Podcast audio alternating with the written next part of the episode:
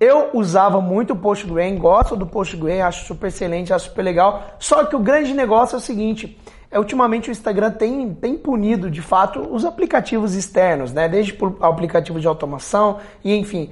Aí o que, que acontece, né?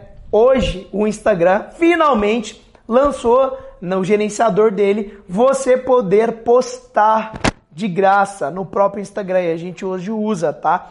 Então, procura aí, tá? No management do Instagram, no gerenciador de postagem no Instagram, joga no Google, você vai achar.